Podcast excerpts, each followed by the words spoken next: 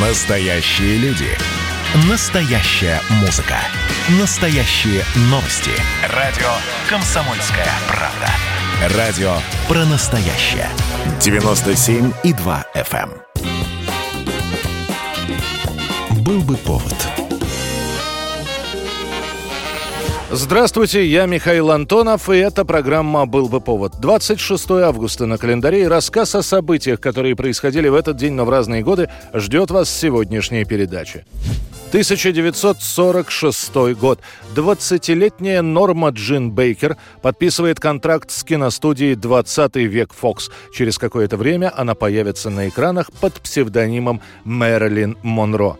К тому времени Норма уже замужем, но мечтает о славе. С подачи своей тетушки Анны Норма целыми днями пропадает на студиях и в фотоателье. Впервые она приносит свои снимки и заполняет анкеты. В ателье она делает без устали фотографии. У нее уже есть несколько рекламных контрактов, но для Нормы Джин этого мало. Быть просто девушкой с плаката, которая рекламирует чипсы или приглашает на распродажи. Все это крайне не нравится нравится Джиму Догерти, первому мужу, и развод становится решением разногласий. И вот Норму приглашают на студию «20 век Фокс». Кинооператор записывает пробу Нормы Джин на пленку, ее одели в длинное до пола платье с кринолином, поставили перед камерой и приказали выполнить несколько простых действий. Пройтись вперед-назад, сесть на табурет, подойти к окошку в глубине сцены. Несмотря на то, что перед кинокамерой Норма оказалась впервые, она вела себя совершенно естественно. if you happen to have blonde hair, you know, naturally or not naturally, however. Эти пробы показывают главе компании «20 век Фокс» Дэрилу Зануку. Тот, в отличие от других, в восторг от увиденного не приходит, но соглашается, у девушки есть потенциал. И он разрешает подписать контракт.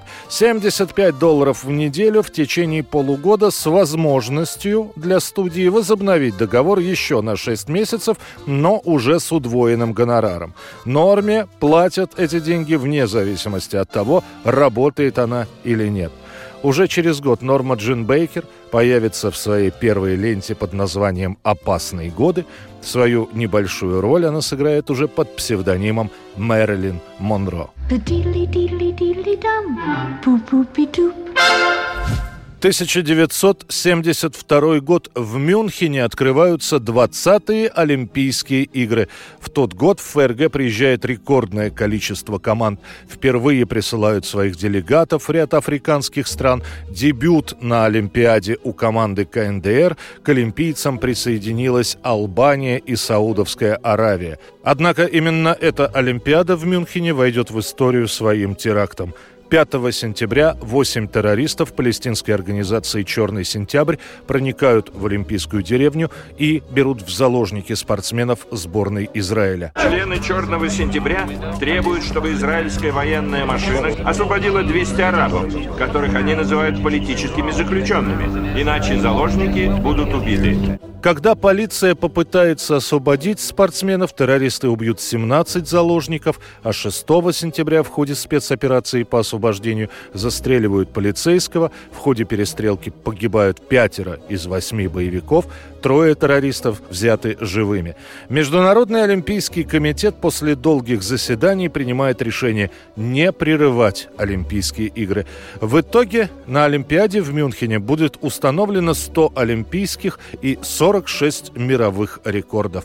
Зрители увидят знаменитую петлю гимнастки Ольги Корбут, Now watch this. Watch this. Backs up me right to the other bar. Has that been done before by a Never, girl? never, not by any human that I know of. а в финале баскетбольного турнира наша сборная обыграет американцев. И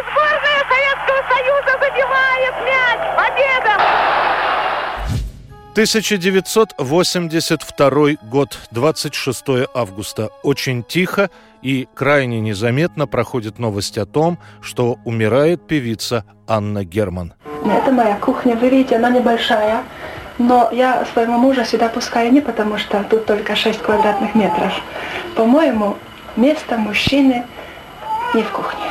В 1967 году Анна Герман попадает в страшную аварию. 49 переломов, повреждение основания черепа, позвоночника и внутренних органов. Анна была в гипсе с ног до головы и 12 дней пробыла в коме, а потом почти год в больнице. И последствия этой аварии проявятся лишь через 10 лет. Начинаются головные боли, очень сильно болит одна нога. Лишь после долгих уговоров друзей Герман соглашается на обследование, после которого она слышит страшный диагноз – саркома. Герман отказывается лечиться в Москве, летит домой, в Варшаву, к мужу и сыну. Однако болезнь прогрессирует с такой скоростью, что остановить ее уже не представляется возможным. Анну кладут в военный госпиталь в Варшаве. Ей там становится легче. Она даже начинает делать макияж к приходу друзей. Последним ее навещает муж муж 25 августа 1982 года. Около ее кровати стоит магнитофон с микрофоном. Уже после выяснится, что в свои последние дни жизни Анна Герман пела. Это были псалмы Давида. Jesteś ze mną, bo ty jesteś ze mną, Twój kij pasterski laska. 1968 год, 26 августа, выходит первый сингл певицы Мэри Хопкин.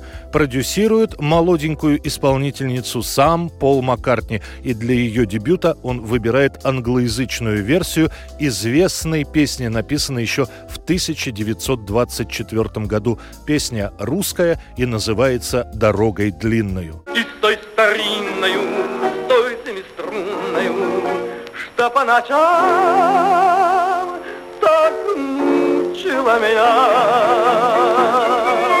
Версия на английском остается на вершине британского хит-парада на 6 недель. Чуть поменьше она будет в лидерах в США. Мэри Хопкин на волне успеха запишет версии этой песни на испанском, итальянском, немецком и французском языках. На русском она ее так и не споет. Once upon a time